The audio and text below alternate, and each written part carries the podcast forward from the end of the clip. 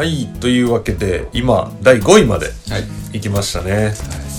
なかなかやっぱ長い旅路ですなです1年間のベストっていうのは。ではではでは第4位にもう早速ですが進んでいきたいと思います。2021年ベスト映画界第4位、せーの。あなんか近しいな。ケンさんからいく？はい。近しいな。橋本県2021年第4位がプロシプロミシング・ヤングウーマン。はプロミシング・ヤングウーマンですよ。いいや見ましたよ。うん、うん。いやーすっごかったですね。よかったよね。よかったです、うん。よかったしこれもよかったけど苦いみたいな。苦いね。後味ちょっと苦めっすね、うん。まあ、どういう話かっていうと、まあ、カサンダラっていう、えーとまあえー、と学歴がすごい素晴らしい医学部、にすすごい大学の医学部に入ってなんかこう将来有望みたいな感じで、あの思われてた方がいるんですけど、まあ、主人公なんですけど、まあ、今気づいたら、えーとまあ、30手前ぐらいで、うん。えー、と実家に、ねまだ実家暮らして、うん。で近所近所だかなんだかの、えーとえー、とカフェでバイトしてるみたいな感じなんですよ。でこの将来有望と言われていたその彼女が一体なんで今こんなことになっているんだろうみたいなのがまあ現在の、えー基本的には現在の彼女を取り巻く人物とのやり取りの中から徐々に何が起こって彼女はこうなっていったのかそれとその原因となる問題は一体どんなものだったのかっていうのが徐々に暴かれていって最終的にそのその彼女はえっ、とまあそのカフェでバイトしてる以外に夜な夜な別の活動をしているんですけれども、その様子が描かれていきその活動といったら一体どんなものだったのか、うん。でそれがなぜ行われてたのかっていうのが徐々に明かされていくという。そうね。まあ一種のうんで作作画的にはこうサスペンス的なそうですね。要素が非常に強い、えーお話ですね。うんうんでまあ言ってしまえばフェミニズム映画というですかね。がいいかなと思うでまあもっと広く言うとジェンダーをめぐるものですそうですね。ジェンダートキシックマスキュラリティまあ有害な男性性をめぐる話でもあるし、えー、とその女性に置かれてる、えージェンダー差別問題でもあるし、えーもっと言うと犯罪の映画そうですねですね。でその犯罪をこう犯罪が起きた時になぜか女性を被害に遭った女性を擁護する立場ではない方に回る女性の視点の物語でもっていう、ちょっと結構いろいろ複雑な視点的には結構複雑なあの絡みがあるんですけれども、まあ、ざっくりとそういう感じのお話です。なんですけど、まあ、そのお話のスペ進め方がまあサスペンスフルというかそうね。ピンピンなんですよ。緊張感が。ずーっとドキドキしてるよね。そう。この話どこに行くのってどう終わらせんの？確かみたいな。で一時いでこの話が他のそういう映画とさらに頭抜けるのが一回和解するかもって思うんですよ。にうんうんうんそっからの一回ちょっといい感じになるんですよ。彼女の中でちょっとわだかまりがなくなるかもみたいなくだりがあるんですけどもあその以後直後に示されるある真実によってより深い絶望に苛まれるわけですよ、そのお話のなんていうんだろう作画作こうお話の進め方がまあうまくて、うん。でそのお話はメインはその主人公とでもう少しえっ、とちょっと昔その大学生時代に知り合いだったんだけどまあその時はそのぐらいだったんだけど今改めて再会していい感じになな感じになる男性がいるんですよ。でその人があのメインなんですけどその人いい役でしたね。いい役。あああいつが要っていうか。そう超良かったんですけど、あの人監督なんですよ、うんうん。あのこの作品じゃなくてボー・バーナームってあのエイスグレードっていう映画の監督なんですけど俳優もやっててあいつようようこの役受けたなっていうぐらいすっごい役で。そうね。はい。あのでそのあのやなんていうかねこうやさ男感というか、うんうんうんうんいや僕はそんなみたいななんか腹立つそうねあいつでもあいつがなんか最後まであのいい味出してんだよでそうなあの映画そうのでもまあメインでそのなんか問題を起こす人っていうのはまずいるじゃないですかまあまあいるねいるけどるいる一番の問題今一番の問題はそこかもしれないけどより他に問題としてあるのはいや僕はそんそれはちょっと触らないで、うん。みたいな感じで傍観してる人っていう視点うん。も描かれるわけですよね。確かにね。でそれって我々一般普通に生活しててもなり得る視点だと思うんですよ、でそこまをああいうふうに描かれるとやっぱ見終わったあとうわでもそういうことってなかったかなみたいな感じで思い返しちゃうんですよなるほねどね。問題の大小は別として。そう問題の題詞は別としてそううん。そう。いう立場に。そうある傍観者としていたことはなかっただろうかっていうふうなことまで考えさせられるすごいうん。お話でありでも一方で最終的にはなんて言うんだろう。講義における復讐劇みたいなそうね。お話なので最後すっきりかなーっていうね。するかな？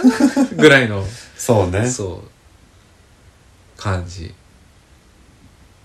でしたね、うん。だからこう結構歯切れが悪くなっちゃうんですけどでもそういうお話としてはスカッとしたパキッパキッと描かれていく、はっきりとした映画なんですけどもでも後味とかあとその考えさせられる複雑味みたいなのはもうピカイチでしたね、うっんていうお話でございます。で、まあ、主演がキャリー・マリガンなんですキャリーマリガンキャリー・マリガンは私大好きなんですけどちょっと近年実はちょっとあんまり出てなかった時期とかあったんですよ、多分た確かご出産とかいろいろあったと思うんですけど、その後ねこれか。なるほど。急にまた来たみたいな。この映画この映画のね僕 2個すごい好きなとこがあって。うんまずはあのーなんて言うんだろう。実際にまあ何かが起きてうん。女性軽視みたいなことは起こるんだけど、うん。その後のもうちょっと大枠の社会制度みたいなとか、助けるべき存在の当事者じゃないけど助けれる人みたいなうん。組織みたいなのがはい。出てきて、うん。それとも対峙するんだけど、うん。そこにもやっぱ勝てないっていうか、結局何もできなくてあの望む通りにはならないけどお前本当にそれでいいのみたいなその枠としてうん。っていうのがちゃんと書かれるんですよ。当事者対被害者っていうだけじゃなくて、うん。それを救済すべきところじゃないのあんたたちはみたいなところも結構理不尽、そうそうそう、うん、で彼女なりの方法でそこにちょっとけじめをつけるんだけどでなんかそう俺入れてないんですけど見た見たんですよ、うん。でもう一個すごい良かったなっていうのがその結局世の女性というか、まあ、主人公も含めて、うん。優しいんですよね、うんうん泣き寝入りするから優しいっていうんじゃなくていろいろこうああやってやりたいこうやってやりたいっていろんなことを考えるんだけど、うん。最後にやっぱ優しいんですようん。多分、うん。うん。うん。でそこであのエンディングになっちゃうんだよなとは思うんですよ、ああなるほどね、うん。うん。うん。どっかでもう一歩踏み込んだらまあ簡単に言うと韓国映画的なうん。こう突き抜けたエンターテインメント作にできたのに、うん。そこを踏みとどまらせるのがこの作品のいいところうん。なんですよね、多分。なるほど。ギリギリ、まあ、や、やっちゃってるっちゃやっちゃってるんだけど、まあ。やっちゃってるんだけど、そこも本人は結構揺れてて、うん。あの最後の最後まではやりきれないなんかうん。優しさがあって、でうん。結局その、彼女が怒ってるのも、優しいから怒ってるじゃないですか。そうですね。そうですね。うん。自分がどうっていうのもあるんだけどでそこのあのキャラの立て方がうん。すごい良かったなっていう。確かに。バランス感覚。まあ、あるし物語は最後ある帰結を迎えるわけですけど、うんそのそうですね。部分の解釈としてはなんかちょっといろいろな考え方があるかなとすごい思いますね。あれは自分で言うとなんて言うんだろうなまああれでよりなんて言うんだろうな。その仮に例えば彼女に起こったことがなはなくてそれよりなんだろうな。断罪の方向へ向かうみたいな形になったらもうちょっとファンタジーの話になってたかなと思うし。で言うと,、えー、とリアリティの範囲な内でより実技の形で、えー、と彼女が納得する形にできるっていうのは彼女をああいう風な状態にするしかんしてしかああそこまでいけなかったんかいっていうすごい深い絶望に自分は感じたんですよ。その交換にそそそこまでしかいけないのかいってそういうね。感じ。そうね。うん、だからそういうのも含めて結構ねいやあれ結構いろ、まあ、立場によっていろいろ考えるんだろうなって思いましたね。うんんそうね。そう。でまたねクソみたいなやつがみんなちゃんとクソなんだ。そう。それがねすごい鉄よ。頭鉄尾クソなんですよね。でもうね作中でもさっき言いましたけどその、ま、守るべきシステム自体も理不尽っていうのっていうのがすごい響いちゃってて。そうなんですよね。そうでそこでも彼女はある一つの形を示すじゃそうないですか。そうそうそうそう OK それは分かったと。じゃあその相手がもしあなたの近しい人だったら。うん。あれって結構響く人いるんじゃないかなってすごいそうそう思そうそうったっていう。ねでそこまで考えさせるんだけど結局システム変えられないっていうのが、あの投げかけですよね。この作品のね。そうそうそうそう。あれは辛いなと思いながらそうだから自分が多分入れてないのは、うん。辛く終わっちゃったから、うん。辛いよっていう。ああ辛いね。そうそうそうそう。辛い。うんそうだなだからまあそれはもう本当に好みの話になっちゃうんだけど、うん。結局韓国映画「ビーデビル」っていう映画があるんですよ韓国映画で、はいはいはい。でそれもものすごい島狭い島の中で男優位もしくはなんていうか年長者優位みたいなクソみたいなシステムの中で死ぬほど虐げられてる島民の女性の話なんです。よ、うん。でその女性の復讐劇なんですけど、その「ビーデビル」って映画は行くとこまで行くんですよ。ああなるほどね。もうもう切れたみたいな、うん。全員殺しちゃうみたいなのを本当にやっちゃううん。とこまで描いた方が気持ちいいは気持ちいいけど、リアルじゃないはリアルじゃないっていう、うん。そのだから好みで言うとそっちの方が好きなんだけど、うん。プロミシング・ヤング・ウーマンのあのモヤモヤした それも全然その嫌いじゃない嫌いじゃないっていうか、うん。やっぱり優しさとか現代社会のリアルみたいなところうん。をつ突き詰めるっていうか加味するとああなるんだけど、うん。ちょっとやめてあげてよっていう。うそそうそう。そうね。そうそこがねそこが多分自分が入れなかったっていうところだと思うんですよね、いやわかりますそう。ねだからこういう語らせ力が本当そうそうそうそう。ありますね。面白いんですよね。すんごいただねお話としてはもう本当サスペンスフルで超面白い映画なんで、まあ、その入り口でちょっそうね。とぜひもっと見てほしいなと思った映画でございました。えっ、と足元県4位が「プロミシング・ヤング・ウーマンはい」でではでは。くしくもなんか近しいそうそう近しい映画。ですねはいまあ頭に浮かんでたんですけどねそれがね、あの米田文庫の第4位はい「ラストナイト・イン・奏法」でございます、まあ、2021年公開イギリス映画エドガー・ライト監督ということで、エドガー・ライトといえばあのベイビードライバーでね、うん。一世を風靡したというか あのしてないかもしれないけどすげえ面白かったという。よかったですね。で、ベイビードライバーの場合は、まあ、あの、音楽と演技というか、お話というか、その、まあ、演技か、と、こう、リンクしながら進む、すごい気持ちいいカーアクションみたいな、うんあの、映画で、そこがまあ、まあ、ドラマも良かったんだけど、そこが一番こう、映画の、なんていうかな、気持ちいい部分、面白かった部分ではあったわけなんですけど、今回のこのラストナイト・イン奏法は、まあ、あらあら物語言っとくと、うん。まずあのすごいいイギリスの田舎からファッションデザイナーを目指してロンドンの双方に、まあ、専門学校へ通い始める女の子エロイーズという女の子がいてそれトーマシン・マッケンジーっていう女の子が演じてるんですけど「あのジョジョラビット」のユ,、ダヤ人役の女の子ですね。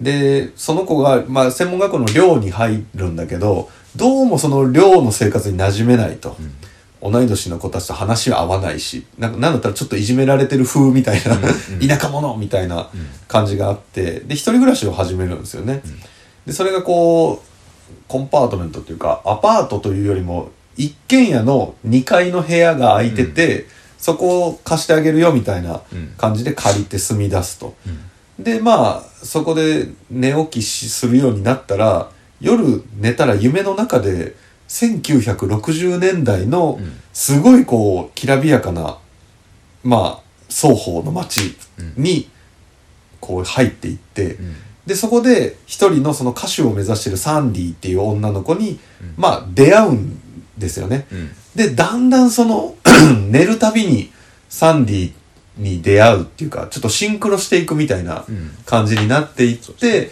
一体それってどういう意味なんだろうとか、うん。サンディのドラマも一緒に進んでいくし、で一方で専門学生としてのデザイナーとしてもちゃんと生活していかなきゃいけないっていう、その2つの時間軸、まあちょっとタイムリープものっぽい部分もあって、が進んでいくっていう感じなんですけどあのまあなんだろうな。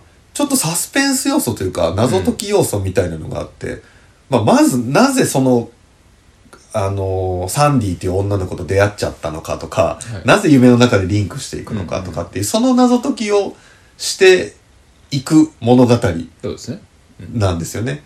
でどっかでホラーっぽくなってきて。そうですねホラーですね。うん、ホラーっぽくなってきてなんでそんなホラーみたいになっていったんだろうっていうのを突き詰めていって最後にバカーンと爆発するみたいなうん。映画ではあるんですよ。そうですね。で僕的にはその流れがすっごい面白くて、うん。夢いっぱいでこう学校に入って1960年代の夢を見てる時って、うんなんていうか一つのこうサクセスストーリーみたいな、うん。努力して、うん。あの主人公のエロイーズ自体はデザイナーとしてのこうサクセスストーリーなんだろうなと思わせるし、うん。一方でその夢の中の女の子シンクロしていくサンディって女の子もこうだんだん舞台に上がって歌手としてうん。大成していくっていう物語なんだへーって思って見てたら、ん。どうもこれち 違うぞこれみたいな。様子がおかしい。そうそうそう。どんどん不穏になっていって、ん。で、それが、ホラー映画みたいな様相を呈していくのに、まず一つ、こう、どんでん返しじゃないけど、ん。話のこう、展開があって、で、その奥にもう一個、開けちゃいけない扉みたいなのがあって、物語がぐるっとうん変わって、そんな終わり方するんじゃんみたいなはいのが、まあ面白くて。そうですねだからね、そ、そこの、うん、最後のエンディングのやりきった感がね、うん気持ち悪いと思いながら見てたら、そうなりましたかみたいな。で、まあまあ、そうだな。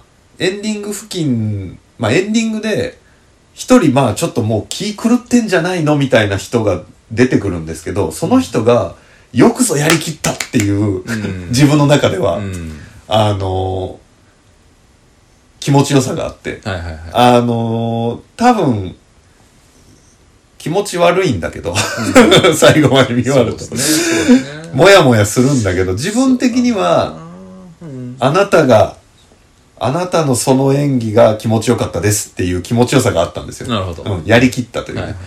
だから、あのー4位に入れちゃったな、みたいな。面白かったなってなったんですよね。なるほどね。だからもしかすると、あれだね、ポンって見たら、うん。もやもやするかもしれないね。そうですね。そのだから、あの、さっきのプロミシングウーマンでの解釈の反対だったのと同じで、自分もそれ見てるんですよ。うん。うんで、入れてないんですよ。うん。うん。うん。で、なぜかというと、エンディング、まあ最後、ちょっとどこまで言うかわかんないけど、最後の終わり方がめちゃめちゃ不満だったんですよ。おー、なるほど、なんでかっていうと、まあ、ある、えっ、と、まあ、きらびやかな世界に入っていくうちに、ちょっとなんて言うんだろうなうんぼやかして言いますけど裏の世界みたいな形に入っていって、ででまあそれに入っていってそれの対抗手段としてまあいろいろな、えーことをやっていく、うんうん。えーっていうのがまあ最後、えー、と本人に最終的に、えー降りかかってこう最後エンディングの全部なくなるっていう,、帰結に形に、はいある種向かうんですよ。そうね。でそれが、えー、と文脈として、えー、と主人公とその夢の中で会う方っていうのに感情移入していくとあのそのそこに感情移入しているのに最後それにペイしなきゃいけないのは結局あの人なのかよって思っちゃった。ああなるほどね、うん。なるほどなるほど、うん、それってなんでそれってもっと悪いのってその手前にいたうぞうむぞうの影の人たちなんじゃないの、っていうふうに見ちゃ見ちゃって自分は逆にそこで「おんだよ!」ってああそっちだなんでそっちなんだよってなるほどなるほどふざけんなって思ってちょっと下がったっていう。なるほどねっていう感じですだからあの多分見え方見方の違いいかそうねだから多分ね結構対になってるっていうか、うん結構そうそう近しい物語じゃないですか、うんで本当に好みの最後の判断で、うんあのー自分としてはなんだろうなあのど言いづらいよね言いづらい。うとちょっと。言うとちょっと面白くなくなっちゃうからあれなんだけどあのーそうそう。めちゃくちゃ端的に言うと、そううん。プロミッシング・ヤング・ウーマンは、うん。あのーやりきらずに、まあ、復讐的なものがあって、うん。こっちはう、ん。ちゃんとやってたっていう。うんうんそうそうそそううそのちゃんとやってたっていうスッキリがあったんですよ、僕のは。いはい中では。わかるわかるうん。で。そっちの好みの多分差だろうね。そう。うん。言いづらい。すごい言いづらい。そう。そうだな。だから、ででこっちもだからその復讐自らそうだな。その復讐に対して結局代償を払わ支払わなきゃいけないみたいな形になるんですよどっちも。そうね。でこれはそれを自ら計画してやってるんですよね。そうそうプロミシング・ヤング・マンはでそっちは結局のところ払わされてるっていうふうに見えうんうんたんですようんうん。なるほどね。だから多分そこがねなんでこっちが払わなきゃいけなないかってなっ。たそういうことですよね。そうそうそうなるほど、なるほど。そうっていうだから面白いねこういう面白いね。違う視点だよね。全然違う視点で見えるそう。だからどっちも面白く見てんだけど、多分最後のその、好みの差みたいなうんのが出てて、そうですねで、俺は多分、こっちを見たときに、よくやったって思ったんですよ。なるほどっうん。ていういやー面白いなそう。だから、どっちも見てほしいよね。プロフィッシング・ヤング・ウーマンも、ラストナイト・イン・ソホも面白いから見てほしくて、比べてほしいかもしれない。そのうんそうでまたこっちは俳優さんたちがねやっぱり良かったですねそう。僕はあの、このサンディ役歌手を目指してる1960年代の、うんアニア・テイラー・ジョイ、ん女の人。超可愛くて。うん。で、あれはやっぱりその、アニア・テイラー・ジョイを、こう派手でめちゃくちゃ可愛い人で、ん。観客自体が、うわ、この人綺麗可愛いって思うこと自体がもう一個のうん。罠っていうか、もうそのために、あの、見せつけてるっていうのがあるんで、まあ、まんまとはめられたなっていううん。感じがあって、大好きなんですけど。あとまたお音まあその世界に導く男の人がいるじゃないですか、はいはいはなんか実写版ポパイみたいな人いるじゃないですか。あの人ね結構好きなんですよ。あの人いいよね。あめちゃめちゃ良かったですね。あの嫌な感じ。そうね。だから、どっちもやっぱりこう、女性が虐げられて、うん。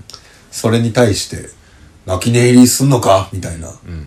頑張れっていう映画なんで、いいっすよね。いいねすごい あのどっちも良かった。でこっちに関して言うとあの鏡階段のシーンが個人的にはもう超フレッシュでわかりますね。よかったです。絵作りやっぱやっぱねいいっすよこうん。の監督は、うアイテムの使い方がうまかったですね。うまい時代描写というか。うん。うん。